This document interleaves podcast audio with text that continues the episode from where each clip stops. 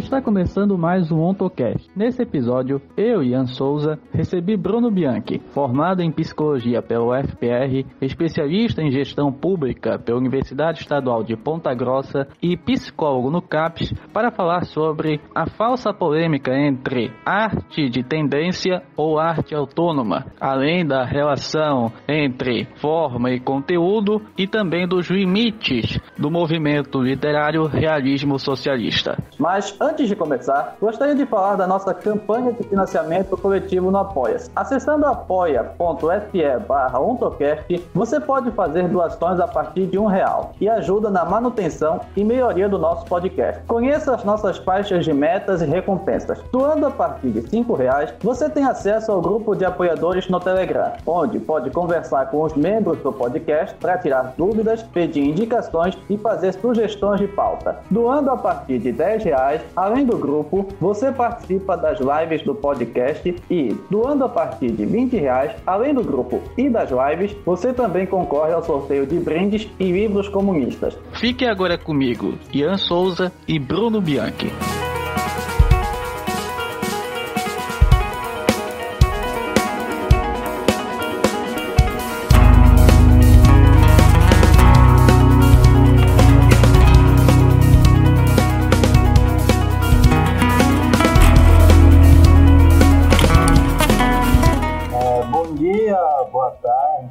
Noite aos ouvintes do OntoCast, o seu podcast de divulgação científico-filosófica à luz do marxismo. Para quem está ouvindo esse podcast pela primeira vez, me chamo Ian Souza, sou estudante de filosofia pela Universidade Federal do Pará, a UFPA. É, meus interesses de pesquisa são mais voltados para as relações entre o marxismo e a filosofia da educação e também, e também os meus interesses se voltam é, para análise de uma determinação autonegativa da politicidade nos textos de Marx. E uso como auxílio as reflexões do professor e filósofo brasileiro José Chazin. E hoje, para essa conversa, é, temos um convidado especial, que é o, o Bruno Bianchi. Eu gostaria que o Bruno Bianchi se apresentasse aos nossos ouvintes. Então, bom dia, boa tarde, boa noite para todo mundo. É, eu sou o Bruno, sou psicólogo formado pela Universidade Federal do Paraná, sou especialista em gestão pública e atualmente eu trabalho em um centro de atenção psicossocial, né, um CAPS, né, com é, usuários de substância e pessoas que é, estão em sofrimento psíquico, né, os chamados transtornos mentais. É, durante a, a graduação e depois da graduação eu tive principalmente uma, uma atividade profissional aí voltada tanto para a questão da, da educação, né, da psicologia escolar, da psicologia do desenvolvimento, quanto para a questão da, da psicologia da arte, né? Isso muito pela, é, pelo viés, né, pelo prisma da psicologia histórica cultural, né, de, dos autores soviéticos como Vygotsky, o Leontiev, o Luria, mas também através da, das lentes da, né, da, da, estética marxista, principalmente do, do George Lukács, né, de alguns de seus comentadores, como o Guido Aldrini, o, o Nicolas Tertullian, e aqui no Brasil o Leandro Conder, a Ana Cotrim, o Carlos Nelson Coutinho, então essas são as, as minhas atividades aí de, de trabalho no momento. Aí eu tenho um, um podcast e uma, uma página no Medium, um blog, é, chamado Catarses, em que eu faço a, a tradução e divulgação né, do, dos escritos tanto da psicologia histórica e cultural quanto da estética locatiana e divulgo de vez em quando alguns escritos próprios aí sobre, sobre estética e psicologia. Então, trouxemos o Bruno Bianchi para esta nossa conversa de hoje é, para debater um pouco sobre um artigo que ele publicou recentemente na revista Verinócio, que é sobre a polêmica, a polêmica sobre a questão da arte, da arte autônoma e e da arte política, se, se, esta, se esta polêmica é realmente uma política séria tal. Portanto, sem mais, sem maiores enrolações, eu gostaria que o Bruno já começasse a falar um pouco sobre essa temática.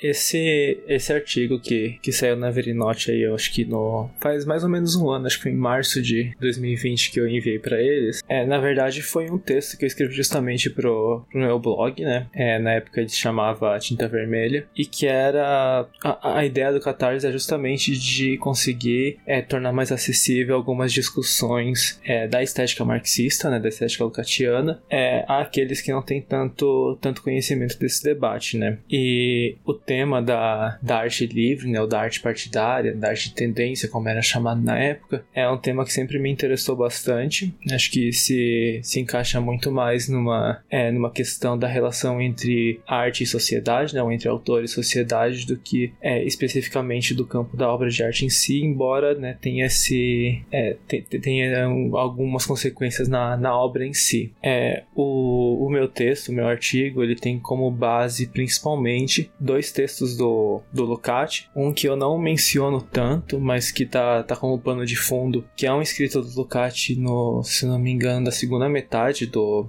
da década de 1940, que é o Arte Livre ou Arte Dirigida, mas que é um texto que diz principalmente respeito a um texto dele de 1932, que é o tendência ao partidarismo, ou tendência ao partidariedade, né? É, esse é um termo que vai depender das, das traduções.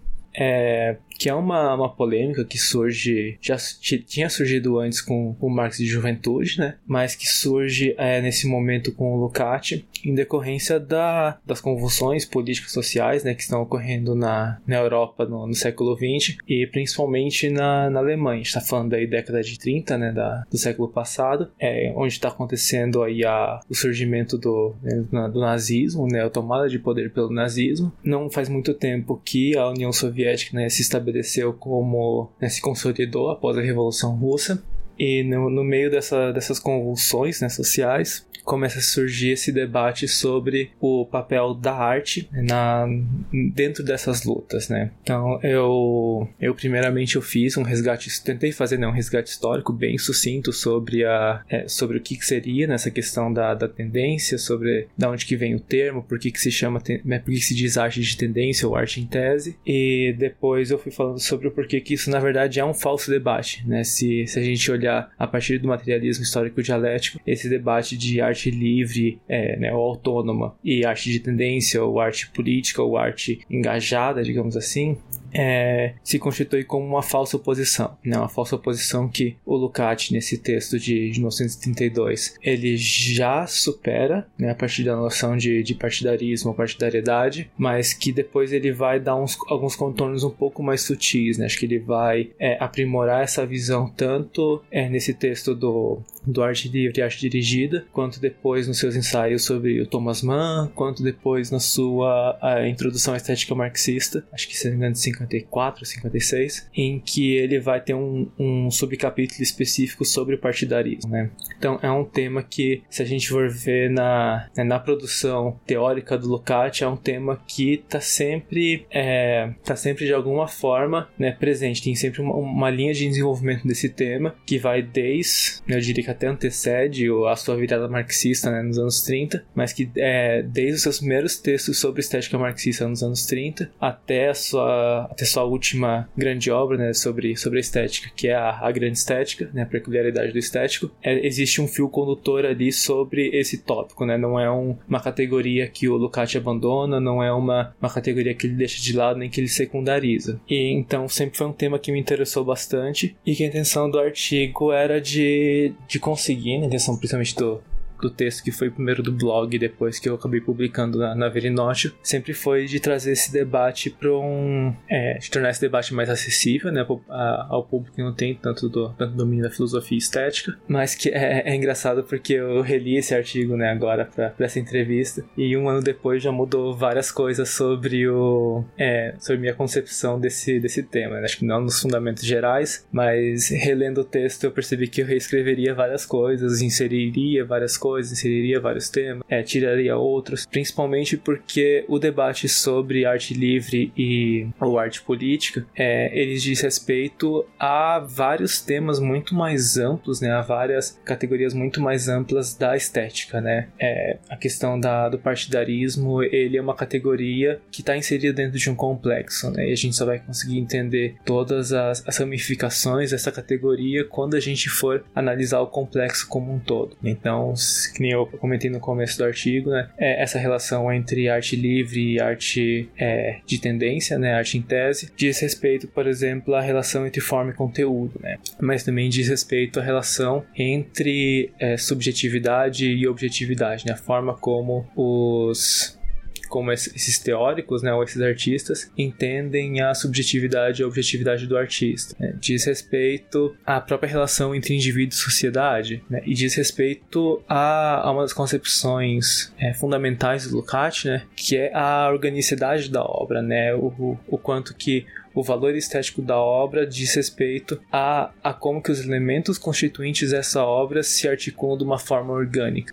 Que é um tipo de debate, por exemplo, que o Lukács já traz em textos anteriores, né? quanto como o reportagem ou figuração, como o debate, o texto que ele faz sobre o debate entre o La Salle e o Marx e Engels, né, sobre o Sickingen. Então, é, existe ali na, naquele período né, dos anos 30 do Lukács, existe uma série de artigos, né, uma série de, de textos que ele vai desenvolvendo, que em aparência são, é, são isolados, né? Mas quando a gente for analisando isso com calma, já vendo um fio condutor desses textos, da, né, do, das obras que Lukács critica, das ideias que ele defende, é, que eu acho que um, um, bom exemplo é o trabalho que a, que a Ana Cotrina, que acho que já teve no AutoCast, fez na, na tese, na, na dissertação de mestrado dela, que é de perceber ali nos anos 30 como que Lukács, ao se apropriar do marxismo, ao, se, né, ao ter essa virada ao marxismo ali que, eu, que seus comentadores né, falam, ele está elaborando ao longo desses vários escritos uma uma concepção da estética marxista, um sistema é,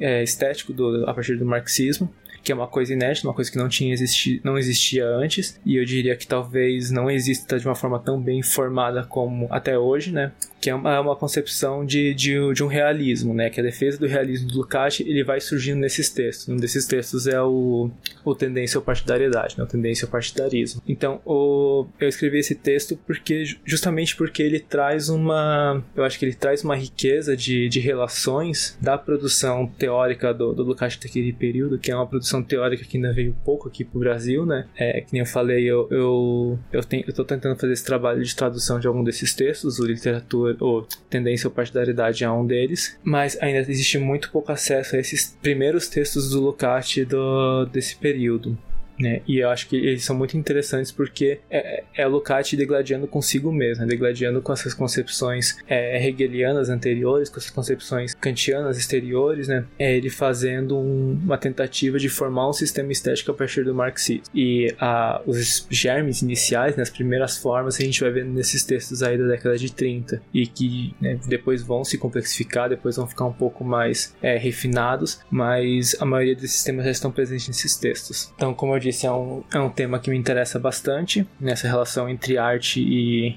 e sociedade, principalmente entre é, a produção estética né, dentro dessa sociedade, como que a sociedade influencia essa obra, como que o autor é influenciado né, pela sociedade, pelo contexto em que ele vive, e que nesse texto vai, vai ter alguns apontamentos bem, bem legais do Ducati, que eu tentei resgatar no, no meu artigo, em relação a essa, essas dimensões, esses complexos que eu falei, né, a relação entre forma e conteúdo, a relação entre indivíduo e sociedade, a relação entre objetividade e subjetividade.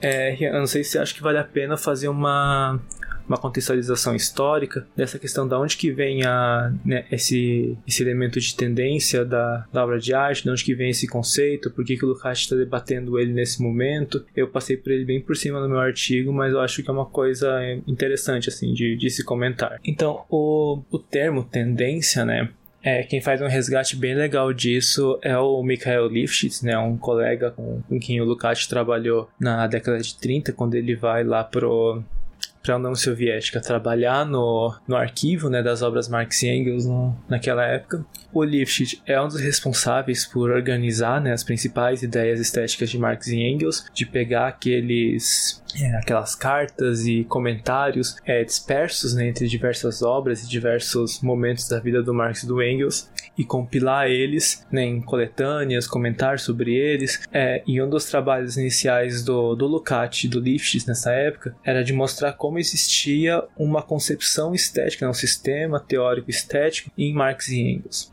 Isso foi muito importante para a época porque o, naquela época o que existia de uma concepção estética né, da, das obras de Marx e Engels é, era muito, muito rudimentar. Né? É, pelas simplificações que a Segunda Internacional fez da, da obra do Marx e do Engels, né, de tentar, ao tentar tornar mais acessível, mais é, divulgável o trabalho do Marx, eles retiraram a complexidade filosófica, né, da, do seu materialismo dialético. E nisso se perde muito da sua concepção estética também. Então, quando os primeiros autores é, marxistas, né, tentam entender a arte e a estética a partir do, do materialismo histórico dialético, a partir do Marx, eles encontram essas insuficiências, né, essas insuficiências artificiais que depois depois vão sendo complementadas com teorias positivistas, depois vão sendo complementadas, por exemplo, com Kant, depois vão sendo complementadas é, com uma sociologia vulgar, né, como é o caso do, do Plekhanov, do Mering. Então, o, esse trabalho do, do Lukács e do Lifshitz nesse período foi bem interessante, porque eles, eles fazem esse resgate das concepções estéticas de Marx e Engels. E um livrinho do Lifshitz que ele escreveu em 1933 e que depois ele reeditou no, nos anos 60, se não me engano, é justamente a filosofia da arte em Karl Marx. É um livro que não tem tradução português. Existe uma versão reduzida para o inglês e para o espanhol. É, eu diria que essa versão reduzida do inglês e do espanhol são, é, não, são muito, não são muito confiáveis, né, pela quantidade de, de trechos e detalhes que são retirados. Eu comecei, eu mesmo comecei há alguns anos atrás a traduzir esse livro pro, do russo direto para português, mas é um projeto que ficou um pouco interrompido. Mas um desses, em alguns desses capítulos, o Lifshitz ele vai analisando as concepções do, do Marx né, sobre, sobre a arte ali no comecinho da década de 1840, que são bem interessantes. Né? A gente está falando de um Marx que não é, é ainda um, um, comunista, né? a gente está falando do Marx antes dele ir para Paris, por exemplo. A gente está falando de um Marx em 1841, 1842 1942, né? Um Marx muito mais é, democrático, radical do que, do que comunista mas ele tem alguns textos bem interessantes dessa época em que ele vai comentando sobre a questão da, da censura pela imprensa prussiana é, é o momento que ele participa, não como, como editor ainda, mas que ele participa da, da Gazeta Renana, né, que anos depois, lá pra frente, vai, vai ressurgir né, como a nova Gazeta Renana, né, lá em, na, perto das Revoluções de 1848. É, e nesses textos, o, né, nessa, nesses quase que artigos de opinião né, que o Marx faz sobre a, a questão da, da censura prussiana, ele comenta sobre esse aspecto de, da, da, tendência, né? O que seria a tendência nesse momento? Seria justamente uma, uma opinião né, dos, dos jornalistas ou dos pesquisadores ou desses artigos de opinião, né, ou desses jornais que não se adequavam à, à lei né, do governo prussiano. Então cabia aos censores né, do governo daquela época, ao analisarem esses artigos, definirem se os artigos eles eram, digamos, é, factuais ou se eles eram tendenciosos. Então, quando a gente começa a trabalhar com esse conceito de, de tendência dentro do marxismo, a, o seu primeiro uso ele não é é, especificamente estético, né, diz respeito a essa questão de, de censura, né, e principalmente diz respeito a, a um tipo de censura que é uma censura das ideias né, democráticas, das ideias progressistas, que vão contra o que é o status quo, né, contra o que é estabelecido pelos governos é, dominantes na época, né, os governos ainda não burgueses, né, muito mais é, aristocráticos, nobres, etc. Mas é um conceito que diz respeito muito mais a esse aspecto de de censura. Mas ao mesmo tempo vai começando a surgir alguns artigos e algumas, alguns poemas, principalmente, sobre a necessidade de a necessidade ou não de envolver a arte nesse, nesses debates, né, nos debates políticos. É o que é o, o caso bem famoso do, de dois poetas, que é o desculpa, meu alemão não é muito bom, meu alemão falado, mas é o, o Herweg e o Freiligar. O, o Herweg é um poeta democrático também que fala que é importante que se tome partido, né, na, na obra artística, enquanto o Freiligar fala que a arte e a poesia elas estão numa numa torre acima das muralhas do partido. O que, que isso quer dizer? Que a arte está num plano superior, né, mais elevado. Ela não precisa é, responder ou dizer respeito às batalhas do partido, na defesa de um partido o Herweg já vai na, na, na, oposição e diz que não, que é, é, necessário tomar partido, né? é necessário ter uma bandeira a se defender. Só que o Herweg ele faz essa defesa de uma, de uma tomada de partido é puramente a partir do. É uma, uma concepção muito formalista, né? muito formal do, da tomada de partido. Né? Então é que ele fala isso no seu poema. Ainda que não seja é, o meu, né? o meu partido, você tem que tomar partido. Então, a tomada de partido do Herweg, né? que ele defende, é independente do seu conteúdo concreto, né? é uma tomada de partido formal puramente. É, depois vão tendo outros autores, né, da, principalmente é, poetas, que vão se colocando numa posição ou outra, mas é um debate então que já já está acontecendo ali né, na, praticamente 100 anos antes desse artigo do, do Lukács. E quando o Lukács retoma isso né, na década de 30, que nem eu falei, é uma época que está acontecendo né, várias convulsões sociais né, voltadas ali para a ascensão do nazismo, para o crescimento dos movimentos operários, né, dos partidos comunistas. Então vem à tona de novo essa esse debate sobre a necessidade ou não da arte de tomar partido né, de é, se posicionar politicamente em favor ou contra alguma tendência política. É, isso também não é por acaso, né? A gente está falando de um período é, de desenvolvimento artístico ali que é, é o, o, surgimento e o desenvolvimento da, das vanguardas literárias, né, das vanguardas literárias e artísticas. Então, é o surgimento, por exemplo, né, surgimento, decadência crescimento de movimentos como o impressionismo, o simbolismo, é, o expressionismo, principalmente, né, que é o grande debate ali do, do Lukács dos marxistas na, nas décadas de 20 e 30 e de movimentos que é como chamar o Kammerspiel e o chamado novo objetivismo, né, que são aqueles, aqueles aquelas tendências né, artísticas voltadas para uma tentativa de figurar, né, de representar as, as mazelas da sociedade da forma mais objetiva possível. É, são debates que o Lukács também entra em, em questão em outros, outros textos, é, principalmente ali no, no reportagem figuração e nos romances de, de Will Bledel, se não me engano, mas é uma, digamos, um novo um novo estopim né, desse debate entre arte e entre uma arte livre, uma arte livre que no caso seria uma arte que se preocuparia muito mais com a forma artística do que com seu conteúdo, e uma arte de, de tendência ou arte em tese, né, que seria uma arte que se preocuparia muito mais com o conteúdo, né, a primazia do conteúdo em detrimento da forma. Por isso que eu disse que esse debate sobre uma arte livre uma arte autônoma é, diz respeito a esses complexos maiores, né? Por exemplo, da forma e conteúdo. Porque o que que o o que, que o Lucati ele, ele debate nesses artigos, né? E aí eu tô falando, por exemplo, no caso do do que ele chama os romances de reportagem, né? Como é o caso do, do Will Bledel, do Otwald, até mesmo do, do primeiro Brecht, né? Das primeiras peças do Brecht, de que ao querer representar, ao querer fazer romances proletários, ao querer produzir uma, uma obra de arte, né, uma obra literária, uma obra, é, um drama, ou então até mesmo um filme, como é o caso do, do Altval e do Brecht, eles se, se envolvem com isso na, na década de. Eu lembro se no final da década de 20, no começo da década de 30, com o Kulevan, é, de tentar apresentar, né, através dessas obras, as mazelas da, da classe operária, né, os seus sofrimentos, é, as, as desgraças promovidas pelo capitalismo, a desumanização do trabalho estranhado, mas que isso é feito de um ponto puramente objetivista. Né? Que, que quer dizer objetivista nesse, nesse sentido? É, não existe ali uma forma sensível né, de representar essas mazelas. Não existe ali uma uma representação que capte a particularidade daquele, daqueles sujeitos. Né? O que existe parece que é muito mais um prolongamento das tendências tendências naturalistas do, do final do século XIX começo do século XX, como por exemplo o Zola, né, de você tentar extrair é, quase como se fossem os tipos sociológicos, né, tentar extrair aqueles sujeitos médios e criar histórias a partir deles, mas não existe uma, uma organicidade dentro da obra. Né? O, quando o Lukács ele analisa, por exemplo, os romances do, do Will Bledel, ele vai apontar que né, nesse romance existe todo uma, um movimento né, do, dos personagens de serem trabalhadores, daí eles se unem a, um,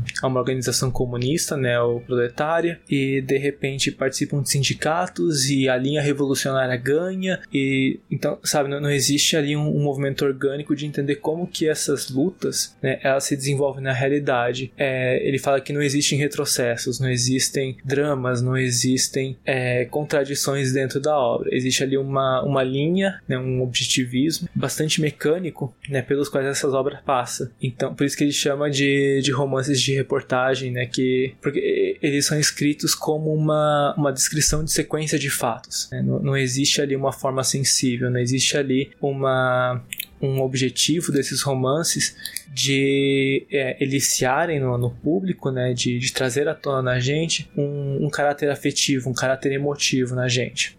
E para fazer essa passagem né, de, um, de um fato, de um evento a outro, como não tem essa, essa organicidade, esse movimento interno da própria obra e dos próprios personagens, é necessário que sejam inseridos elementos de fora, né, que o Lukács vai falar. Então, por exemplo, vão ter monólogos de alguns personagens que não representam necessariamente a opinião dos personagens, mas representam a opinião do autor. É, isso é bem interessante porque eu, eu acho que fazer essa, essas referências a, a esses livros e, e obras mais antigas talvez seja muito abstrato, né? É, então eu, eu, fiquei pensando muito nisso, né? Como que mais modernamente isso se expressa na, na nossa arte. E eu, eu acho que um ótimo exemplo é o é o Parasita, né? Aquele filme sul-coreano que saiu uns anos atrás. O Parasita é um filme que fala em sua essência sobre a luta de classes, né? Fala em sua essência sobre é, as dificuldades os problemas de uma, de uma classe trabalhadora, da classe pobre, e da, da injustiça em relação à, à classe à classe dominante, né? Aquela família. Isso se expressa na, no, no, no duelo, né? num confronto, apesar de não ser um confronto aberto, entre uma família rica e uma família pobre. A gente vê que em nenhum momento do, do Parasita existe um, uma tomada de consciência que vem de súbito, né? O, digamos lá, o filho, né? O protagonista do, do Parasita, ele começa a entrar em contato com, com o Manifesto Comunista e ele começa a perceber as injustiças do, da família rica, né? as injustiças sociais dele morar num, num semi-porão. É, não existe ali uma é uma tomada de consciência por parte do pai de perceber a injustiça do né, de você estar trabalhando no fim de semana depois de perder toda a sua casa numa enchente, enquanto a outra família tá tá, tá aproveitando um, né, o aniversário do filho mais novo. É, porque isso não seria orgânico com a obra, né? Isso seria muito mais uma uma inserção de fora, digamos assim, do, do diretor, né, do, do Bong Joon-han, do que é algo que se demonstraria né, internamente na obra, que se desenvolveria dentro da própria obra. Então, é, esse é um exemplo assim que depois eu vou voltar mais vezes nesse exemplo do parasito para ir mostrando algumas outras sutilezas, mas é só para exemplificar o que, que o, o Lukács quer dizer quando ele critica esse, essa tendência desses escritores, né, desses movimentos como no objetivismo, de não, ao não conseguirem captar um movimento dialético né, do, do real dentro da obra, ao só conseguir representar de uma forma mecânica, de uma forma sociológica, né, esse, esses personagens e esses eventos, né, só conseguir conseguir representar de uma forma jornalística esses fatos, para você conseguir levar de um fato a outro, você precisa, por exemplo, recorrer ao psicologismo, né, ao moralismo. Você precisa recorrer à inserção de algo que vem de fora da obra para dar conta da obra. Né? É, isso, né, daí agora voltando fazendo o, o caminho de volta, isso está muito presente no debate que o Marx e o Engels fazem com o Lassalle sobre o romance do Lassalle, né, o Sickingen, que é justamente a crítica deles é justamente de que ao não conseguir compreender o movimento do real, né, que o que o Lassalle tenta representar no seu romance, ele acaba é, é, é, necessário que o Lassalle insira de fora né, é, esses elementos. É necessário que ele insira de fora uma tendência revolucionária num personagem que historicamente não é revolucionário, ele é reacionário. E ele faz isso como? Através de monólogos, através de uma moralização da política. Né? Então o Lukács está apontando em 1930 uma mesma tendência que o Lukács, o que o Marx o Engels aponta lá na década de 1850 no seu debate com Lassalle. É, e que no fundo tudo isso diz respeito a essa, esse debate entre uma arte livre e uma arte, e uma arte de tendência, né? Porque a gente está falando de uma perspectiva né, teórico-filosófica de que a arte precisa se envolver politicamente nesses debates. É isso que o Lassalle está tentando né, lá na década de 1850, quando ele tenta representar no Sickingen é, os fracassos da Revolução de 1848, e é o que a gente vê ali na década de 1930, quando esse novo objetivismo tenta é, trazer à tona é de uma forma jornalística, de uma forma científico-conceitual, as mazelas e as desgraças do modo de produção capitalista. Só que aí tem um, um ponto importante, né, que é uma, uma defesa que o faz é, a todo momento que é quando você insere de fora né, essa, essas tendências, quando você tenta, por exemplo, é, digamos assim, né, de uma maneira bem, bem simples, é, cientificizar ou politizar a arte, aquilo não é mais arte, aquilo é política. Então, nesse momento, parece um pouco. Pa parece que o Lukács está defendendo uma arte autônoma, né? Parece que o Lukács está defendendo que não existe. É, não existe como a política se envolver na arte sem prejudicar essa obra de arte. Mas o Lukács também é crítico da, da arte livre, né? dessas tendências filosóficas que defendem uma arte autônoma, uma arte que não que não deve se interessar, né, ou que não deve reportar a a realidade social na qual ela se insere. E, a forma como ele consegue sair desse, desse, desse aparente, é, dessa aparente contradição é muito interessante. Porque esse é o primeiro ponto, né? O Lukács ele vai falar que não tem como você que não tem como você vencer, né? Se você entra nesse jogo entre arte livre e arte autônoma, é arte livre ou arte política, porque a partir do momento que você defende que a, é importante inserir uma tendência política de fora na arte, né, na sua produção estética, você assume que existe uma possibilidade de uma arte livre, né? De uma arte autônoma, de uma arte que de alguma forma não reporte à sociedade a realidade. Por isso que ele diz que é um falso debate, né? Porque quando você defende uma arte política, você defende que possa existir uma arte não política. Deixa eu só tomar uma água aqui para, se quiser fazer um comentário, uma pergunta enquanto isso, Ria. O ele vai partir dessa, dessa compreensão de que não tem é, como você escolher entre fazer ou não uma arte política, né? Porque essa questão do, do caráter político da arte ele é independente da intenção subjetiva do autor. E isso é muito importante porque isso diz respeito, e mais, pra frente eu, comento isso no texto e o, o também aponta no artigo dele, é essa compreensão de que a, a inserção de uma tendência, né, a inserção de uma politização ou não da arte, ser uma, uma escolha subjetiva do autor, é, isso revela uma falsa compreensão sobre a relação entre objetividade e subjetividade. Né, uma concepção mecanicista, porque de um lado ela vai apontar que o indivíduo, a formação da subjetividade do sujeito, ela independe das suas relações sociais, ela independe das determinações sociais né, nas quais o, o indivíduo está inserido, e por outro lado, ela vê que essa objetividade, essas relações sociais, né, esse mundo real, ele independe da ação do indivíduo. Então, se a gente for pegar ali a é, a concepção marxiana né, dessa, dessa relação, a gente vai ver que a, o tempo todo está sendo trabalhado que a objetividade é a subjetividade objetivada e a subjetividade é a objetividade subjetivada. Né? A objetividade e subjetividade elas se, se interconectam dessa forma. Né? Então não tem como, por exemplo, um autor ele estar, é, digamos, desinteressado, né, no sentido kantiano, ele estar desinteressado do, dos conflitos sociais, das relações sociais na quais ele está inserido. Mesmo o, o Zola, né, como naturalista, é, que defendia, de certa forma, essa digamos, uma neutralidade artística diante do, do real, é, na sua obra ele vai na contramão dessas concepções teóricas. Né? O Zola vai falar que não existe como você que aquilo que ele seleciona para representar no seu livro poderia muito bem ser trocado por qualquer outro assunto, qualquer outro tema, qualquer outra, qualquer outro pedaço da realidade, né? Que o que ele escolhe é só um pedaço da realidade para representar. Mas não, é porque a própria tomada de, de partido diante do real na criação artística já se revela na escolha do tema, né? Na escolha dos personagens, na escolha daquilo que é retratado e na forma como aquilo é retratado, né? Se o triunfo ou o fracasso de alguma de algum evento, de alguma relação, de, é, de alguma série, né, de acontecimentos, se aquilo é retratado de uma forma cômica ou de uma forma dramática, de uma forma trágica ou de uma forma satírica, né? Então, tudo isso já revela uma tomada de partido por parte do autor, né, diante da realidade. Então, isso é uma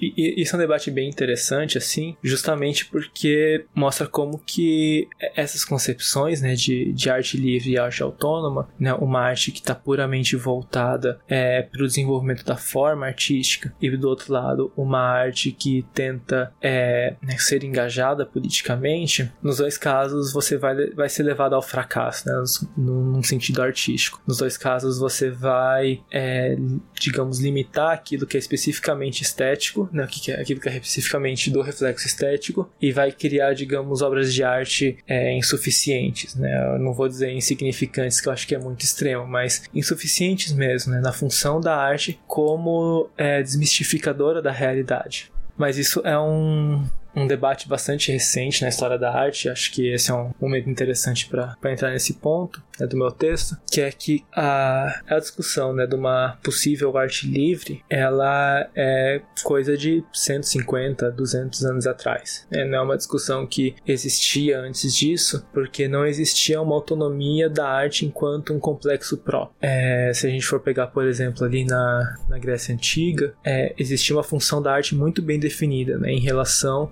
à formação do, do cidadão grego, né, da polis. Se a gente for pegar as obras de arte do, do período medieval, existe ali sua íntima vinculação com a, com a religião, né, com a Igreja Católica. Se a gente for pegar a questão do renascentismo, existe ali o papel dos é, dos encomendadores, né, dos mecenas, da, daquelas figuras que de alguma forma sustentam os artistas, encomendam obras, né, que não perdem seu valor artístico por serem encomendas, né, mas que justamente pelo contrário são obras de arte que são é, extremamente valorizadas hoje em dia, né, que já eram extremamente valorizadas, né, do, em seu valor estético, estou dizendo, né, naquela época. Então é só a partir da, né, da do começo, principalmente, né, já está se manifestando de algumas formas, né, já tem algum alguns apontamentos disso no já ali no, no final né, do, da era feudal, do medievalismo é, e no renascentismo, mas isso só se, se forma mais claramente com a ascensão da, da burguesia, né, da, da sociedade pós-revolução francesa. Né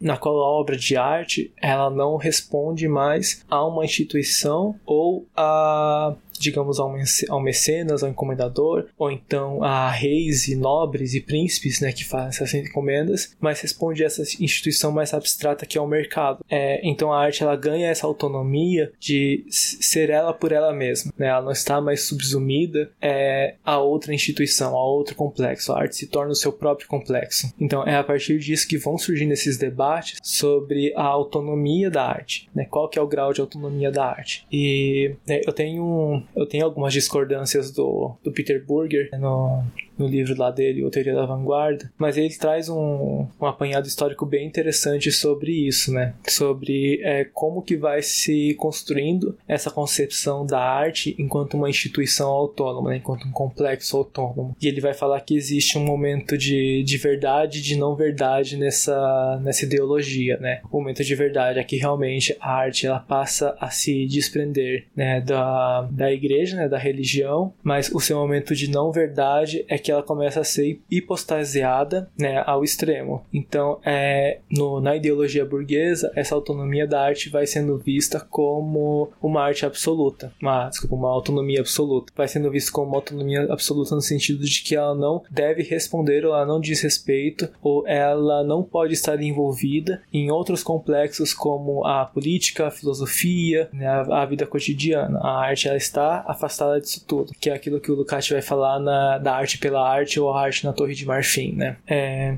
quando o Lukács defende uma autonomia da arte, né, como eu falei antes, ele está falando de uma autonomia relativa, né, não de uma autonomia absoluta. Ele está falando de uma autonomia no sentido de que a arte não deve ter imposições externas. Né? Ela não deve ter, por exemplo, um programa partidário que dite a arte, que dite ao artista como que essa arte deve ser criada. Ela não deve ter imposições formais sobre a criação artística. É, para quem estuda os críticos do Lukács, isso parece meio estranho porque tem muita gente que fala que o Lukács é um formalista, né? Ou ele é um um defensor do, do realismo socialista, é justamente pela sua crítica às vanguardas literárias, né? Que ele fala que a, a obra de arte ela, ela deve ser realista. Parece que quando Lukács defende o realismo na obra de arte, ele está defendendo um modo e uma forma específica de se fazer arte, mas não, né? O Lukács ele sempre foi muito contra qualquer intervenção externa, qualquer, é, digamos assim, lista de, de elementos que deve ou não deve ter numa obra de arte. É, o que o Lukács está defendendo aqui como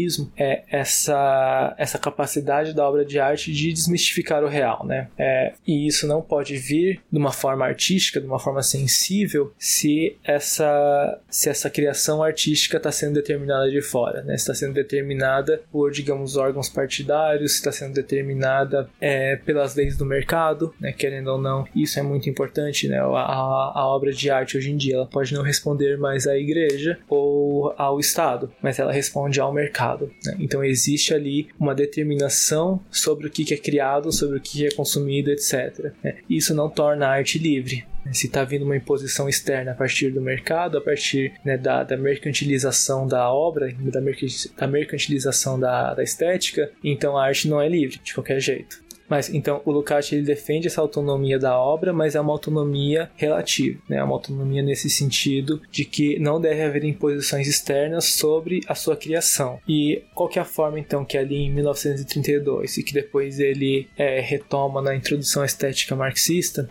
que ele vê como superação esse falso debate entre arte livre e arte autônoma. Né? É justamente no, no conceito de, de partidarismo ou partidaridade. O, o partidarismo ou partidaridade, uh, eu vou usar os dois aqui como, como sinônimos, é, é um termo que ele resgata de Lenin, né, se não me engano, ali, principalmente no, no materialismo e empiriocriticismo, mas também em outros textos. Que, é, e eu vou ler esse trechinho aqui, eu vou ler que eu acho que ele é bem, bem sintético, ali no, na introdução à estética marxista. Se quisermos agora compreender conceitualmente o caráter do partidarismo no reflexo estético da realidade, deveremos observar que se trata, por um lado, da reprodução o mais fiel possível da própria realidade objetiva, mas que, por outro lado, a finalidade a que aqui se visa não é compreender conceitualmente as leis universais, e sim representar, mediante imagens sensíveis, um particular que compreende em si e supera em si tanto sua universalidade quanto à sua singularidade. Em outro momento, ele vai falar que o, o partidarismo significa, antes de tudo, né, a tomada de posição em face do mundo representado, tal como toma forma na obra através de meios artísticos. Eu acho que esses dois trechos são muito interessantes porque no, no primeiro ele aponta dois elementos importantes, né? Que é a, a, reprodução o mais fiel possível da realidade objetiva, mas que por outro lado é uma, uma representação mediante imagens sensíveis. Se a gente se foca só no primeiro ponto, né, na reprodução fiel do real, a gente pode estar caindo naquela concepção vulgar, né, de que se tem do realismo, que no caso seria o naturalismo, né? Uma reprodução fotográfica, né? Uma reprodução é, o mais precisa, o mais exata possível da realidade aparente, né, que é o que o, o naturalismo faz que é, por exemplo, o que se faz o novo objetivismo do, daqueles autores que o Lukács critica no, no reportagem Figuração e nos romances de, de Will Gladwell. É por isso que ele traz esse outro momento, né? O da representação mediante imagens sensíveis. Porque qual que é o, o específico da, da estética, né? E, e, isso é uma coisa que o Lukács entra bastante em debate com, com o Brecht ali na, na década de 30. Para o Lukács, o efeito estético principal, né, a, a, finalidade da estética é a catarse. É, é esse, digamos assim, rompante emocional, nessa é, esse surgimento, esse afloramento de, de emoções, de afetos que transforma, que modifica, que chacoalha né, toda a nossa vida íntima. Né? Esse é o efeito principal da obra de arte. O Brecht vai, vai na contramão disso, né? Na época ele vai falar do, do efeito de estranhamento, né? Então, para o Brecht, é, e aqui me desculpem os, os Brechtianos, porque eu sei que eu tô, tô simplificando bastante as ideias deles, né? Do, do primeiro Brecht, é, a arte acaba tendo uma, um papel bastante é, cognitivo, né? intelectual mesmo, de, só trazer à tona esses elementos do real, né? que eu acho que são importantes, né? Eu acho que o teatro do Brecht de, é, de instigar a ação, de instigar a transformação é muito importante, principalmente na, naquele período da década de 30 na Alemanha. Né? É, mas nisso se perde um pouco aquilo que é específico da arte, que é a capacidade evocativa afetiva. Né? Não é só você trazer conceitualmente esses elementos do real, porque isso a ciência já faz, a filosofia já faz. É você fazer isso de uma forma sensível, né? de uma forma afetiva. E como que isso acontece de uma forma sensível afetiva? É a partir aqui, ó, um particular que compreende em si e supera em si tanto sua universalidade quanto sua singularidade. É por isso que nesse livrinho aqui, no Introdução à Estética Marxista e na, na Grande Estética, o Lukács vai falar da particularidade como uma categoria central da estética, né? porque na particularidade se supera tanto a universalidade dos conceitos, né, dos conceitos científicos, por exemplo, quanto a singularidade do, né, das impressões imediatas, né, dos casos é, imediatos singulares, individuais. Então, a particularidade, ela não é só o, a ponte entre o singular e o universal, mas na estética ela é o ponto de retorno, né? ela é o centro é, organizador de uma obra de arte é uma obra de arte é, qualificada, digamos assim, uma obra de arte complexa, uma obra de arte verdadeira, né, que nem Lukács vai chamar, porque ela consegue sintetizar nesse particular, de uma forma sensível, tantos os traços individuais dos sujeitos, né, os seus afetos, a, as suas contradições, os seus dramas, a, os seus desejos, as suas intuições, quanto consegue trazer os elementos universais, né, os elementos conceituais aos quais ele se refere. Isso também, né, trazendo de novo o exemplo do do Parasita é muito interessante porque no Parasita isso fica muito claro. É, não se trata só de uma família proletária e uma família burguesa, né? Mas os personagens, os personagens não, eles não só conseguem é, se localizar dentro de uma média do que seria uma família proletária e uma família burguesa, né? Seja na Coreia do Sul, seja em qualquer outra parte do, do mundo capitalista. É, mas eles têm desejos e interesses e contradições e é, dúvidas e dramas, etc., que se articulam organicamente dentro dessa obra né, de forma a eliciar uma. É, de forma a eliciar esse aspecto sensível mesmo da própria obra, sabe? É, eu, eu acho muito interessante que tem uma cena que eu acho muito interessante no Parasita, que é bem no finalzinho ali, quando o pai da, da família pobre, né, o Kim, ele tá tentando socorrer a filha que foi esfaqueada, que está morrendo, e o pai da família rica é, tá pedindo para ele pegar o carro para dirigir para levar o filho dele pro hospital. E é muito interessante porque todos estão em torno da família rica, né? Todos estão em torno de salvar a criança burguesa, né? Que, que teve ali uma, uma convulsão, uma crise convulsiva. É, e ninguém se preocupa com a filha né, da, da família proletária.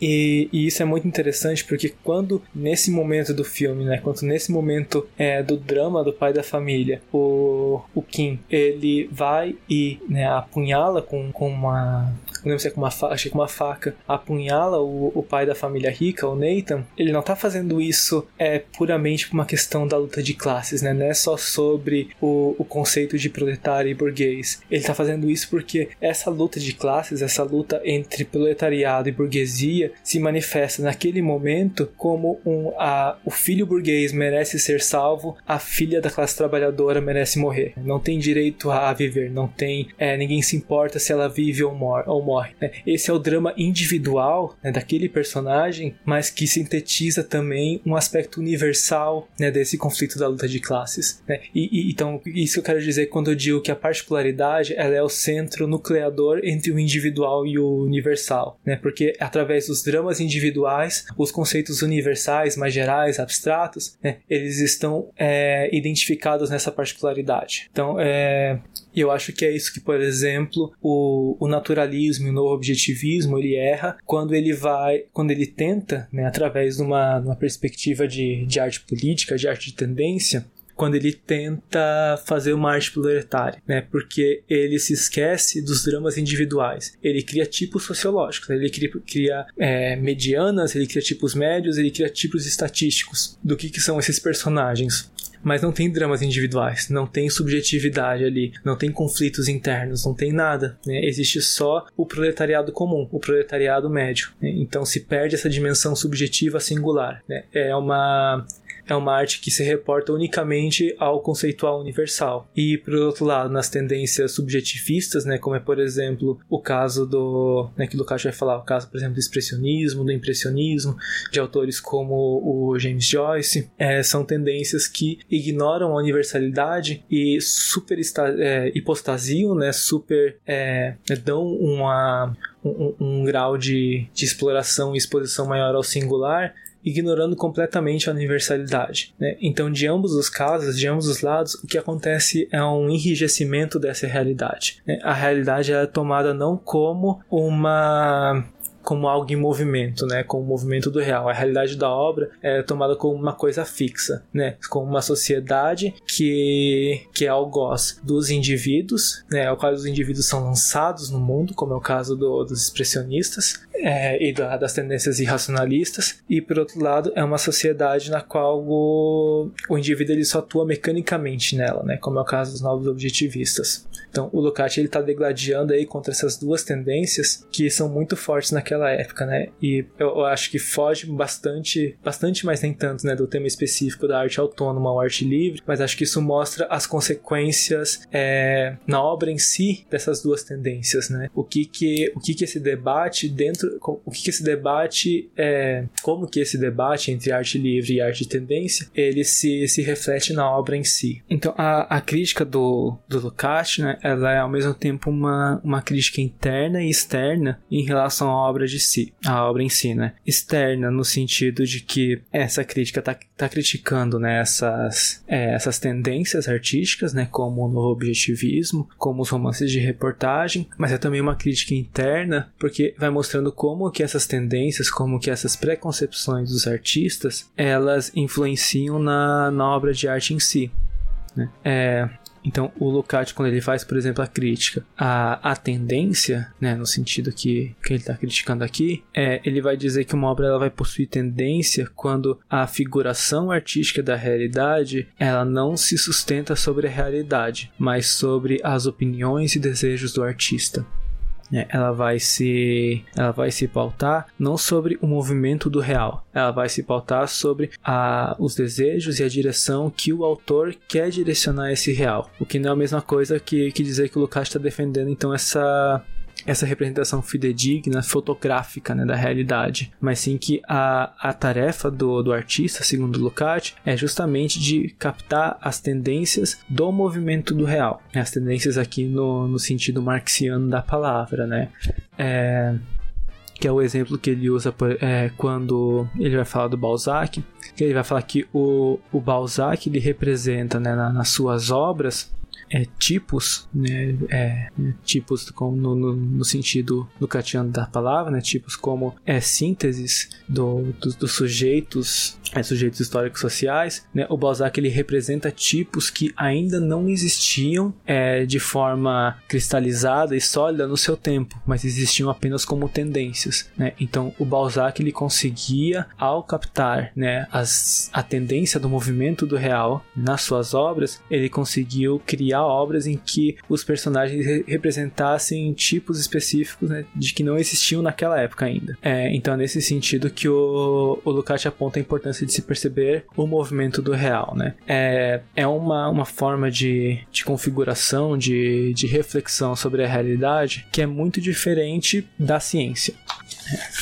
A ciência ela vai representar esse real tendo como é, como seu fim, né, como seu objetivo, a universalidade, né, as leis mais gerais, mais abstratas. Né. A, então a ciência vai partir de casos singulares em contextos particulares específicos para chegar às leis universais. Né. Então a particularidade ela serve como ponte entre o singular e o universal. Estou aqui sendo bem, é, bem didático, até quase mecânico para falar sobre a relação singular, particular universal para ficar um pouco mais fácil. É, mas a particularidade na, na ciência ela vai fazer esse caminho, né? A particularidade vai ser a ponte entre o singular e o universal. Na estética, como a, a particularidade ela não é só essa ponte, mas ela é o centro de retorno, o, o caminho que a particularidade, que a, que a estética vai fazer para se chegar a esse desvelamento do real é um caminho bem mais específico, bem mais peculiar do que o reflexo estético ou o reflexo filosófico, né?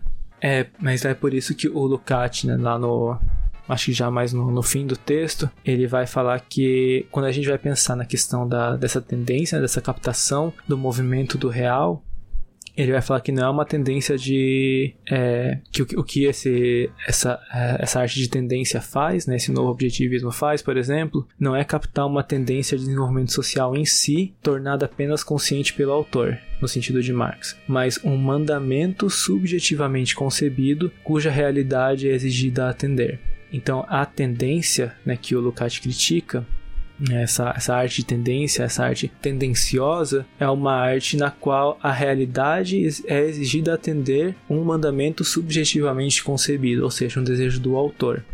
Isso é diferente, por exemplo, do que o que ele defende, que é o que ele vai vai apontar ali na numa carta que o Engels manda para para Mina Kautsky, né, uma das famosas cartas do, do Engels que versa sobre o tema da estética, em que o Engels fala: eu sou da opinião que a tendência deve surgir com naturalidade das situações e da ação, sem que seja necessária sua exposição especial. Ou seja, não, não quer dizer que a arte ela não precisa ter uma, um elemento político ou que ela não deve ser explícita na sua defesa. Bem pelo contrário, ela tem que ser, ela tem que tomar partido, né, da, daquilo que ela está retratando. É, é necessário tomar esse partido. Então, da, daí que a gente se aproxima do da, da posição do Herweg lá do começo, né? De, de, tomar um partido, assumir uma bandeira, mesmo que não seja minha. Mas o, o Lukács, né? A partir de Engels, eles superam também o Herweg nesse sentido, porque não se trata só de tomar partido de um ponto de vista formal, mas um ponto de vista também do seu conteúdo concreto, né? O Engels vai continuar essa carta é, dizendo que a que a tendência correta é aquela que rompe com as ilusões convencionais que existem sobre, é, sobre as relações burguesas. Né? Ela fere o otimismo burguês e fomenta dúvidas acerca da imutabilidade das bases em que repousa a ordem existente. Então, para Lukács, não se trata só de defender uma tomada de posição, né? de explicitar é, a, a posição política das obras, né? porque toda obra tem uma posição política, até as obras que se, se, se declaram isentas tomam uma posição política política, né? Mas se trata, primeiro, de fazer com que essa tomada de posição surja com naturalidade das situações e da ação, ou seja, surja organicamente dentro da própria obra, e, em segundo lugar, é, fomenta dúvidas acerca da imutabilidade das bases que repousa a ordem existente. Né? Por isso que o Lukács, no final do seu texto, do do tendência ou partidariedade, ele vai falar que a, a partidariedade ela é a, é, não é só a tomada de posição frente ao mundo, mas é a tomada de posição em favor das tendências progressivas, progressistas, das tendências humanistas no, no tendência ou partidaridade, ele vai defender que o, o, proletariado é a classe que, que tem a, a maior capacidade né, de, de cumprir esse papel. Mais pra frente, quando ele vai analisar os romances do Thomas Mann, ele vai ser um pouco mais flexível nessa, nessa, nessa defesa, porque o Thomas Mann né, vai ser para o Lukács o grande defensor né, da, da democracia na, na, literatura, mas o Thomas Mann não é um comunista, né, ele é um democrata né, liberal e tudo mais, mas que no, nos seus romances vai apresentar uma, uma defesa muito grande do humanismo. Né, e eu acho que esse é um ponto muito importante da, da estética lucatiana. Ela é a todo momento, desde o seu começo, uma defesa do humanismo. E por isso que ele vai fazer essa defesa do, do Thomas Mann. E tanto em Thomas Mann quanto aqui no, no Tendência ou Partidariedade, né, tem essa concepção de que a obra, né, quando a gente fala de, de fomentar dúvidas acerca da imutabilidade das bases, é justamente esse caráter desmistificador e e desfetichizador da realidade. É justamente é, esse fato de você colocar a, a realidade em movimento dentro da obra artística, né? Que é aquilo que eu, que eu critiquei a cedo, que é, eu critiquei mais cedo que a, o novo objetivismo e essas tendências subjetivistas não faz, né? Porque eles tomam o mundo como dado, né? Eles não tomam o mundo como é, produto das relações e das ações humanas. Né? Até no meu artigo ali eu, eu faço referência a se não me engano é a primeira tese do, do Marx sobre Feuerbach, né, que o Feuerbach ele vai compreender o mundo como como pronto, né, como acabado. É, ele não vai perceber o Deixa eu ler aqui, que acho que lendo vai ficar mais fácil. Hum. Ó, a primeira tese do, do Marx sobre Feuerbach, né?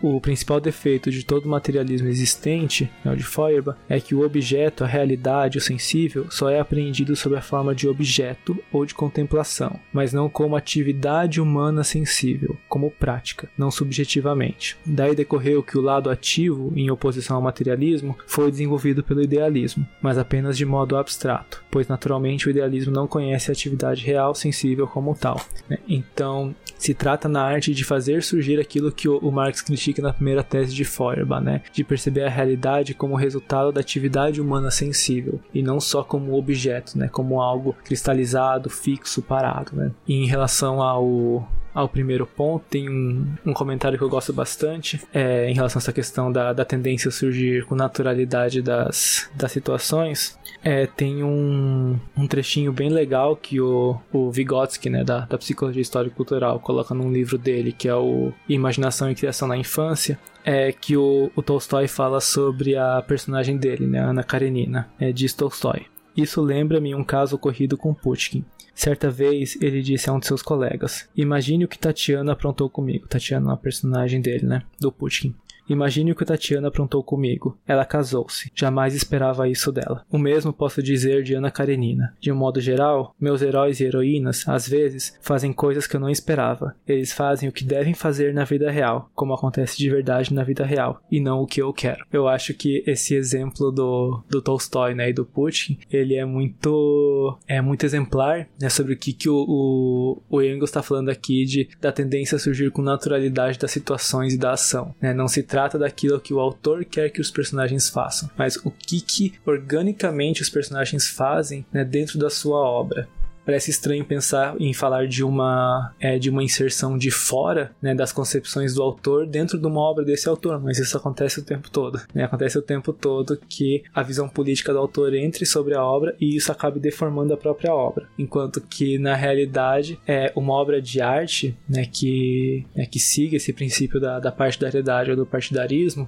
ela é uma obra que deixa, que né, se fixa né, nessa na, na representação fiel, mais fiel possível da realidade, mas que deixa a se desenvolver organicamente, né, independente das concepções dos autores. É isso, por exemplo, que acontece nas obras do Balzac, né, que ao mesmo tempo que ele era um reacionário, ele foi um extremo crítico nas suas obras da, da aristocracia francesa. É por isso que a gente não pode, por exemplo, valorizar ou desvalorizar uma obra é, puramente pelas tendências políticas dos autores. Né? A gente vai ter que analisar a obra de arte em si. Né? Por isso que o Lukács ele é um ferrenho crítico, por exemplo, desses romances de reportagens que são de autores é, próximos ou inseridos no movimento proletário.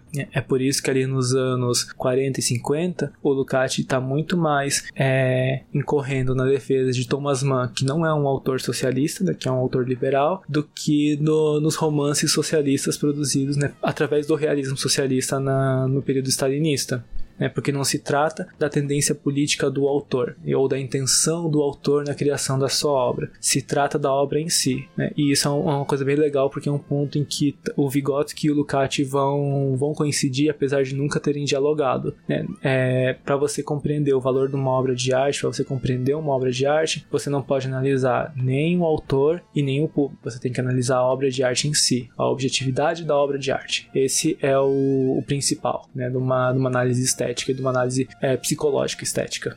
É, então, o, eu acho que em alguns pontos eu fui bem mais além do meu artigo eu acho que isso é bom porque, como eu falei no, no começo, aqui é um artigo que, que eu acho que foi bem limitado, assim, no, no sentido de, da quantidade de, de ideias que poderiam ser expostas ali, da quantidade de, de categorias que poderiam ser desenvolvidas. Eu acho que esse meu artigo foi muito, muito simples, né? É, mas é um artigo que, que fala basicamente sobre, não só sobre esse debate, né, entre arte autônoma e arte é, partidária ser um debate falso, né, porque não existe arte livre, mas que também é é, mas que busca ir além, né? E eu acho que é nesse sentido que a categoria da, da partidaridade do, do Lukács entra em jogo. É um artigo que busca ir além desse falso debate para mostrar um, digamos, um elemento positivo, um passo à frente, um avanço é na, na compreensão da relação entre a, a produção artística e a, a sociedade, né? entre o modo de produção capitalista, no nosso caso, e a forma como isso influi sobre a subjetividade do artista, né? porque é, a, o, o, conceito de partidariedade ele exige do autor né, uma coisa que, que eu acredito que não, não é exigida antes, né? que não é só questão de, de você é, expor ou declamar a, a sua bandeira política na, nas suas obras, mas de fundamentalmente você ter um conhecimento profundo da realidade, do movimento do real sabe? Porque para você não acabar incorrendo em obras que falsifiquem a realidade, que cristalizem a realidade, ou obras fugazes, né? Obras que se é, que fiquem presas na imediaticidade, né? Da, daquele momento em que a obra é escrita e que depois desaparecem completamente da história, né? Que é o caso, por exemplo, do daquele livro que o Marx ele analisa no, na Sagrada Família, que é Os Mistérios de Paris do Eugene Sue.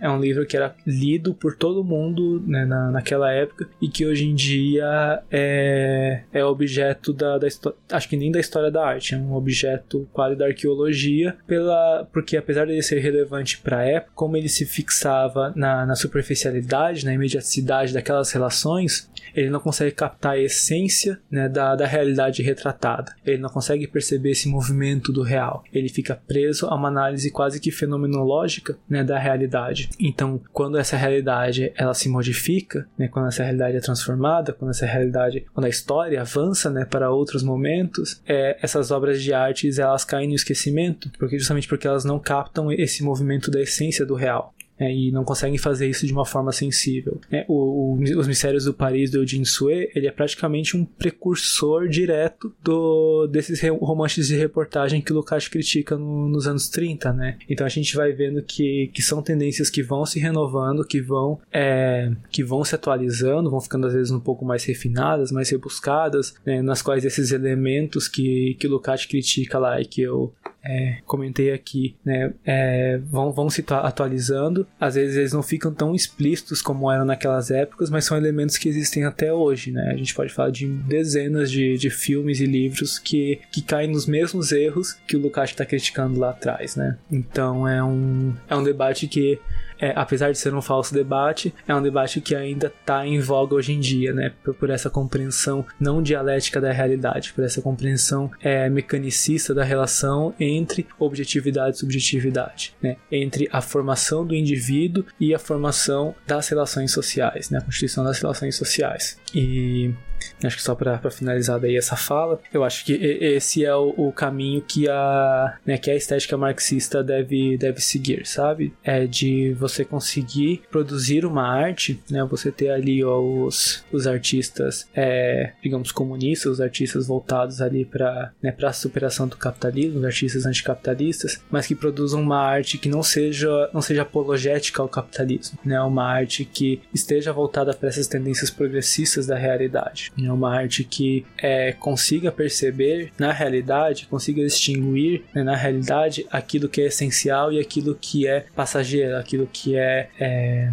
que é temporário, aquilo que é fugaz. Eu acho que só a partir dessa, dessa compreensão dessa realidade, dessa investigação sobre a realidade, é que a gente vai formar obras de arte que sejam é, duradouras, que, que sejam é, que cumpram o seu papel de desenvolver a autoconsciência do ser humano, né? a autoconsciência do, do homem. É, porque senão o que a gente está fazendo vai ser só produzir uma arte é, de entretenimento, né? Uma arte é, que, que satisfaça ali uma, uma necessidade imediata, mas que não desenvolva a nossa consciência, a nossa autoconsciência humana histórica de forma alguma, que seja só um, um filme ali de uma hora e meia, duas horas, que a gente dê umas risadas e que depois a gente deixe de lado e siga com a vida como se nada mais, é, como se nada tivesse mudado, né? Então acho que essa é a principal defesa do Lukács nesse texto, sabe? Essa, é essa exigência, que é uma exigência que já, já tá vindo dos textos anteriores, a exigência exigência de fazer melhor, de, de apontar os limites e os erros e as, as barreiras que essas concepções é, teóricas e divisões de mundo é, impuseram sobre a criação artística e de fazer melhor diante delas, sabe? E é conseguir ir além é, na nossa concepção, é, que eu acho que é bem diferente de, de você impor que a arte deva ser de um jeito ou de outro, né? Acho que é bem diferente de você dizer que você tem que seguir uma, uma série de, de demandas para conseguir fazer arte. E eu acho que do artigo seria mais isso, Rian. Eu gostei bastante da sua apresentação, baseado no seu artigo sobre a falsa polêmica entre arte autônoma e arte mística, de que é, no campo artístico você tem que optar por uma dessas duas opções. Aí, caso você escolha, você não está fazendo arte para o lado oposto, vice-versa. Enfim, eu achei muito interessante essa apresentação, porque você ressaltou é, que a arte deve ser produzida é, de forma livre no sentido de não estar sendo é, imposta de fora é, por organizações econômicas e políticas que ditam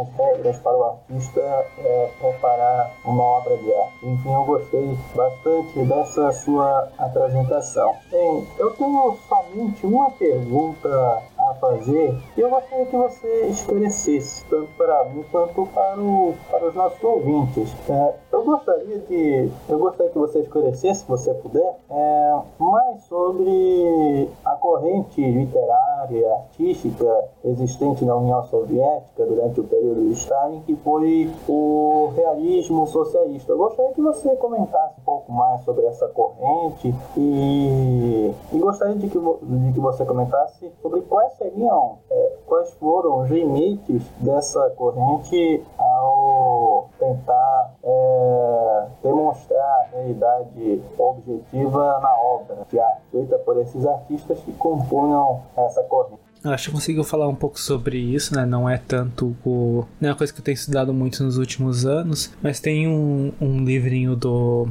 do Lukács, que é o realismo crítico hoje, que ele tem um capítulo específico sobre o realismo socialista, né? Um livro inclusive que ele teve que publicar na Itália, né, para para conseguir, pra conseguir se ver a luz do dia. É um livro, inclusive, bastante criticado, tanto do tanto pelos, pelos defensores ali, pelos estetas e filósofos da União Soviética, quanto pelo marxismo ocidental, né? Foi o, por exemplo, foi esse livro que foi meio que o ponto de ruptura definitivo entre Lukács e Adorno. É, porque o Lukács nesse livro, ao mesmo tempo que ele está é, criticando as vanguardas literárias, né? Ele está criticando também o realismo socialista, né? Então ele é, bate dos dois lados e apanhando dos dois lados, né?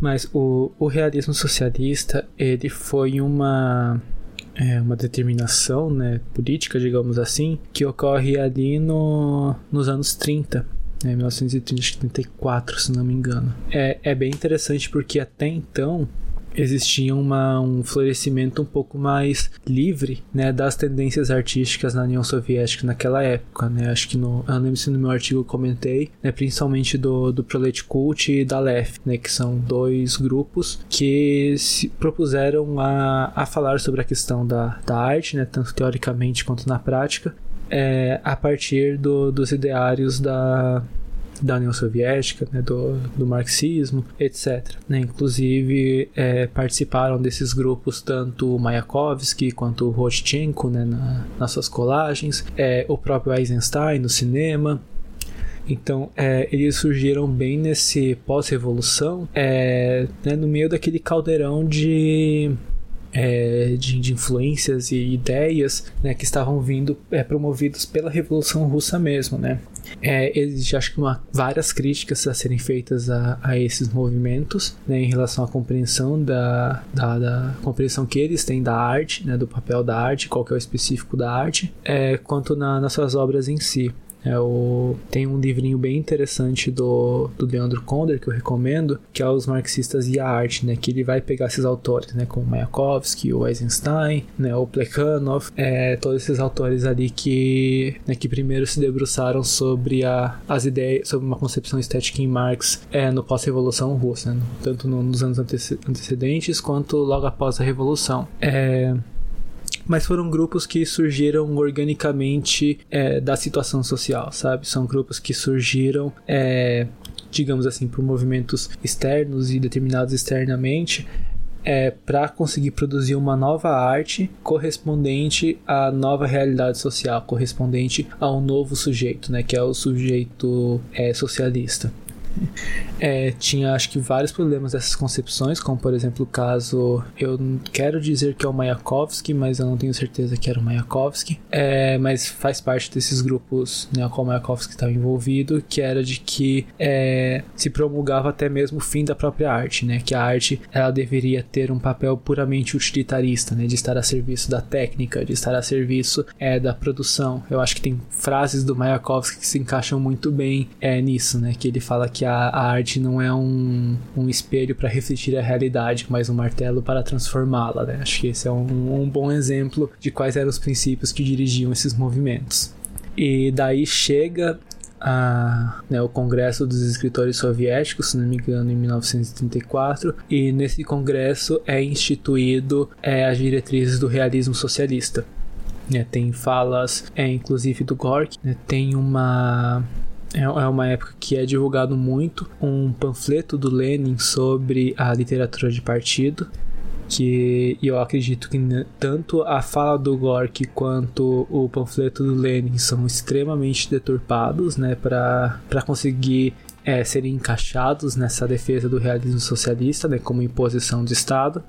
É, mas é um momento em que, por exemplo, acaba a LEF, acaba o Planet Cult, acaba praticamente todas as é, associações e grupos é, artísticos né, da União Soviética e tudo isso é centralizado nessa, nessa única organização dos escritores, né, que seguem os princípios do, do realismo socialista. Né? É, é um momento que Gorky, por exemplo, começa a ter é, ainda mais relevância né, é, política e, e, estética dentro da União Soviética, ainda que esses ideários é, do realismo socialista contradizem a própria produção estética do Gorky. Né? O Gorky, ele, se não me engano, falece não muito tempo depois desse congresso, mas é, ele acaba ainda tendo um papel muito grande na, é, na, na, nessas diretrizes que são instituídas pela, pela União Soviética nesse momento. É, o que que eu, eu vou ser sincero, assim, eu, eu não li né, obras literárias do, do realismo socialista. É, primeiro porque são muito difíceis de achar e ainda mais em algum idioma que, que seja acessível, né? É, mas eu tenho esses comentários. É, o, só pra comentar, o Gork morreu em 1936. É, então eu tenho. É, não tenho leitura do, desses romances, né, dessas obras. É do realismo socialista, o que eu tenho são mais esses comentários do, do Lukács, do Lifshitz e de, de outros críticos dessas obras, né, que, que foram publicados aqui em outros lugares. É, o que que Lukács fala bastante do, do realismo socialista no, naquele seu livrinho, né, o Realismo Crítico hoje. Ele fala muito dessa, justamente dessa tendência que ele já criticava na, no objetivismo, né, de, de produzir uma, uma obra literária né, uma narrativa é, que, que não fosse fidedigna à realidade, né, que você é, simplesmente colocasse o, o proletário ou o movimento sindical ou a né, organização trabalhista ou um movimento revolucionário é, como os heróis né, da, da situação e os capitalistas, os burgueses, os espiões né, que, que estavam na União Soviética como, como vilões. Então é, ele falava que era um, quase que um romantismo proletário, né? Porque não se tratava de representar a, as contradições internas da sociedade socialista, né? Não se tratava de representar o, o movimento contraditório, né? E os embates de classe que ainda existiam na sociedade socialista, mas era puramente uma, uma literatura e uma produção artística é, propagandística, né? É, de ser contra o capitalismo, mas de colocar o, o capital e o, e o socialismo como, digamos, preto e branco, assim, né? Os bonzinhos e os malzinhos, os heróis e os vilões. É, então, é, eram romances que simplificavam essa realidade e que é, tinham um papel muito mais de, de propaganda e de um enaltecimento romântico do, do trabalhador, do proletário, do que um, um, um, romance, uma obra, né, que, que respondesse àquelas exigências, né, que o Lukács coloca ali no, né, que comentei antes, né, de representar o mais fiel possível, maneira mais fiel possível à realidade objetiva e de fazer isso de uma forma sensível. O Lukács até fala nesse texto que é, parecem que esses romances proletários são quase como romances de espionagem, assim só, né? Romances policiais. É, de investigar quem que é a pessoa que está sabotando a fábrica. É, de investigar quem que é o espião que está é, entregando informações do governo soviético pro, pro imperialismo. Então são, são, romances muito... são narrativas, né? Muito simples, muito simplificadas. É, não tem é, complexidade, não tem uma, uma teia de, de relações e interconexões é, que formam uma totalidade orgânica, sabe? É, por isso que eu disse que existe uma deturpação bem grande do, daquele panfleto do Lenin sobre a literatura de partido, né? Porque ele vai falar de uma da defesa de uma literatura é, do partido que dissesse respeito à divulgação das ideias do partido, que dissesse respeito à defesa do, dos ideais né, do, dos comunistas, do, do, dos sovietes, é, dos sovietes não, né? Porque o, o panfleto é de 1905. É, mas que, que dissesse respeito, que, mas que tivesse um papel muito mais realmente panfletário, muito mais de agitação e propaganda do que artístico ou estético, né? Eu acho que essa é uma diferenciação importante. É, agitação e propaganda é diferente de arte. É, acho que talvez algumas pessoas me batam aqui é, mas são diferentes justamente porque a sua função é diferente, sua função social é diferente. Não quer dizer que é, produções de agitação e propaganda não tenham um valor estético, não tenham é, elementos estéticos, elementos artísticos que, que não sejam de valor. Né? Eu acho que a a gente pode ver ali os cartazes soviéticos né, da, do começo do século XX, eles são exemplares nesse sentido. Mas se a gente for pegar, por exemplo, é, por exemplo, a própria mãe do Gork, né, ela não tem um, um aspecto de, de agitação e propaganda, né? ela é um romance mesmo. Ela é sensível no sentido de, de eliciar emoções na gente, né? de produzir essa catarse na gente e que faz com que a gente é, modifique nossa visão de mundo em relação àquilo que está sendo retratado. É diferente, por exemplo, dos teatros de agitação e propaganda que circulavam pela, pela Rússia antes da Revolução, né? ali na, nas primeiras décadas do século XX. Se a gente for ler a, a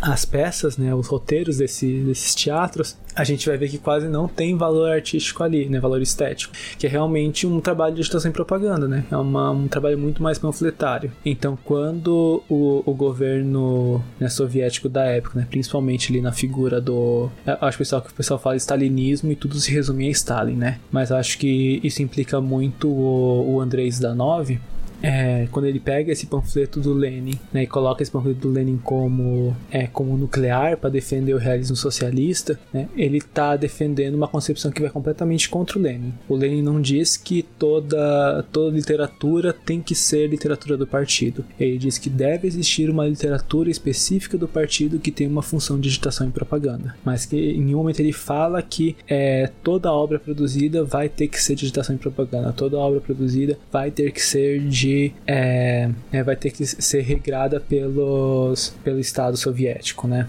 Então existe aí essa deturpação muito grande que eu não vou saber citar referências agora, mas inclusive eu acredito que a Krupskaya comentou que, que é, foi uma deturpação, né, que esse panfleto do Lenin foi deturpado para se encaixar a essa concepção de realismo socialista, mas eu não vou saber onde que eu li isso. É, mas tem então essa, essa tendência do realismo socialista de é, desfigurar a realidade, né? de, de, de, digamos, simplificar a complexidade né? Do, da luta de classes, né? de colocar uma coisa puramente os bonzinhos contra os malvados, é, e de ignorar ou simplificar as próprias contradições internas da, da União Soviética. Né? E aí isso é uma coisa que o o Lukács critica bastante. Porque o, o Lukács, quando ele vai. É, quando ele vai falar da herança, né, do patrimônio, é, dos grandes realistas do passado, né, burgueses, ele vai um aspecto que ele vai apontar é justamente isso, né, é que esses autores, né, autores como Balzac, autores como Stendhal, Goethe, né, é, eles não tinham medo de, de representar nas suas obras uma realidade que entrasse em choque com suas próprias concepções, né, por isso que ele chama essas obras de realismo crítico, né, é, porque a, as obras elas diziam respeito à realidade, não aquilo que o autor queria que fosse realidade. Né, se a gente pega aquele trechinho que eu falei lá um pouquinho mais atrás, né, de uma imposição, é uma demanda subjetivamente, né, demanda subjetiva imposta sobre a realidade, que a realidade é, é exigida a responder, né, isso não é muito diferente daquilo que está no, no, realismo socialista ali no, nas décadas seguintes, né. Então é uma, uma concepção bem interessante porque o, o já está criticando algo que vai vir a surgir. Né? Acho que essa é um pouco um aspecto interessante da, da obra do, do Lukács. É, e que depois vai aparecer em vários outros momentos, né, que nem eu falei, é, até de formas um pouco mais, mais gerais em relação à arte como um todo, né. Se você pega ali no, na grande estética, né, o capítulo do, do Lukács sobre a alegoria em símbolo, né, é uma, uma discussão um pouco mais ampla, um pouco mais abstrata, um pouco mais geral da história da arte, né, mas que diz respeito à, à mesma problemática, né. Por que, que o Lukács está defendendo uma arte simbólica simbólica e não uma arte alegórica, né? Porque para o Lukács, nisso ele se baseia no Goethe, é, a arte alegórica, né, a alegoria, ela é uma ideia que é colocada sobre uma obra. Né? A obra ela é construída em torno dessa ideia. Isso é uma alegoria. Né? A obra ela é, ela é construída de forma a responder essa alegoria. Né? Então, é independe, é, independe qual que é o conteúdo concreto dessa obra, desde que ele responda a essa ideia, a esse conceito. Né? Então, a, a ideia da obra vem antes da obra em si. É, a obra simbólica é diferente, né? A obra simbólica que o, que o Goethe defende e que o Lukács defende, né? Porque a obra simbólica, né? Uma obra que, que tem na sua base o símbolo e não a alegoria, é uma obra que permite uma uma interpretação e uma fruição e uma vivência né, dessa obra de uma forma muito mais rica do que a obra alegórica. Porque a obra alegórica já te diz de antemão sobre o que, que ela é e como que ela deve ser entendida. A obra simbólica não. A obra simbólica ela te ela abre né, para você, ela, ela abre diante de você as possibilidades de, de interpretação, de fruição dela mesma. Enquanto a arte alegórica fecha isso, né? ela fecha sobre uma sobre um conceito é, puro futuro, né? Um conceito é, já determinado de antemão. É, então, eu acho muito legal que de outras formas essa, esse debate entre, é, né, é, entre a, a, a, obra que se desenvolve organicamente e a obra que é determinada de fora, né? Pelas tendências ou ideias do artista, ela vai se apresentar né, nesses primeiros textos de juventude do, né, do, do, desculpa, esses primeiros textos do, do Lukács Maduro, né? Os textos ali da década de 30, como o debate sobre o Marx Engels La Salle, é, o reportagem ou figuração, o tendência ou partidariedade, o, o arte e verdade objetiva, é, vai se apresentar algumas décadas para frente no arte livre ou arte dirigida, no, na introdução à estética marxista e na grande estética. Né? É um tema que, de uma forma ou de outra, vai estar tá ali tendo esse fio condutor do começo ao fim da, da sua produção marxista na estética. É, mas então a, a, crítica do Lukács ao, ao romance, é, ao realismo socialista, né, seria esse, né? Essa insistência, né, que ele já criticava ali anos antes, de você inserir de fora é, os desejos e interesses e vontades do artista, ao invés de você analisar a realidade em si, né, o movimento do real em si, né, com a maior fidedignidade possível e de uma forma sensível, né, de uma forma que é, capte na particularidade tanto os momentos singulares quanto os momentos universais. Seria mais ou menos isso. É, muito bem, obrigado, Bruno, por responder a minha pergunta. E com isso, a gente vai encerrando o nosso episódio do Ontocast, é, voltando a ressaltar que foi um episódio muito bom, foi um episódio muito interessante, é, porque você mostrou que esta oposição entre arte autônoma e arte, e arte dirigida, a arte política, é, é uma falsa polêmica, porque a Mas é, as duas tendências é, acabam fazendo uma coisa em comum que é o, o envelhecimento, a distorção da realidade objetiva. E, portanto, esse, esse episódio é, foi uma defesa do realismo enquanto captação da, da realidade em sua essência, longe é, da ilusão de fazer uma é, afastada da realidade social, e também, por outro lado, livre é, das amarras de organizações políticas e econômicas que ditam de fora as regras que o artista deve seguir para fazer a obra de arte. Portanto, foi um episódio muito bom, um episódio muito interessante e destaca essa defesa que o Lucas faz é, do, do realismo enquanto captação da essência da realidade e, portanto, como um ponto de partida para a crítica de nossa sociedade existente. Em segundo lugar, gostaria de agradecer ao Bruno Bianchi, é, do Catar do Podcast, por ter aceitado o nosso convite prontamente para, esta, para fazer esta entrevista e também agradeço a você ouvinte por ter ficado conosco até o final. Portanto, até o próximo episódio, até o próximo podcast.